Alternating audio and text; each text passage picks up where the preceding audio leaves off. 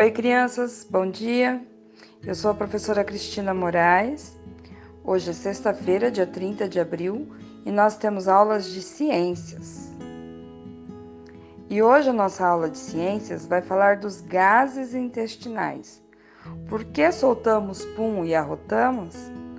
Ah, aposto que vocês deram risada. Mas a gente precisa saber por que, que isso acontece, né? Então vocês têm aí um vídeo para vocês assistirem. Assistam com calma. Depois tem dois textinhos para lerem, vai ler o texto e depois tem cada texto traz duas questões. Ou vocês respondem no formulário ou copiam as perguntas no caderno e respondam. Combinado? Então vamos lá. Por que que nós arrotamos?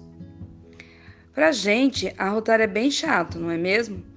Provavelmente a sua mãe já deve ter falado que é falta de educação também.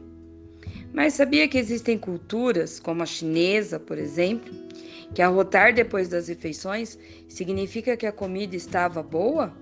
Interessante, não? Bem, mas o nome científico para o arroto é eructação. Isso mesmo. E foi sobre isso que duas crianças fizeram uma pergunta para a revista Universidade das Crianças, tá? E aí, quem ajudou a responder foi uma aluna de medicina. E ela disse que o arroto nada mais é do que expelir os gases pela boca. O que acontece é o seguinte: quando a gente come, entra gás junto com a comida, entra ar, tá? Oxigênio, né, nitrogênio, ele entra junto com a comida. Principalmente se a gente ficar falando na hora que está comendo. E também bebendo refrigerante, que já tem gás normalmente, né? Só que quando a gente come e a comida vai para o estômago, esse gás que entrou junto com a comida, ele acaba indo para lá também. E ele acaba tendo que sair, né? Por algum lugar ele vai ter que sair. Então o que que acontece? Ele volta esse esse ar que entrou dentro da gente, ele volta. E quando ele passa pelo esôfago, ele vibra. E por isso que a gente arrota. Tá bom? E aí quanto maior, quanto mais gás a gente tem, mais alto é o arroto. E o nome científico de arroto é eructação. Viu? E por que, que a gente solta pum? Em condições normais, a maior parte dos gases que formam o pum vem da nossa boca. Só 10% é que vem da fermentação da comida. Lembra que a professora falou que conforme a gente vai comendo, a gente engole ar junto? Então, uma parte às vezes sai por cima, outra parte sai por baixo. Porque esse gás vai percorrer todo o nosso tubo digestivo.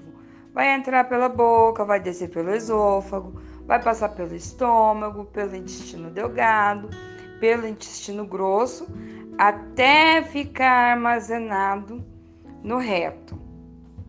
E aí, quando ele ganha uma pressão, ele escapa.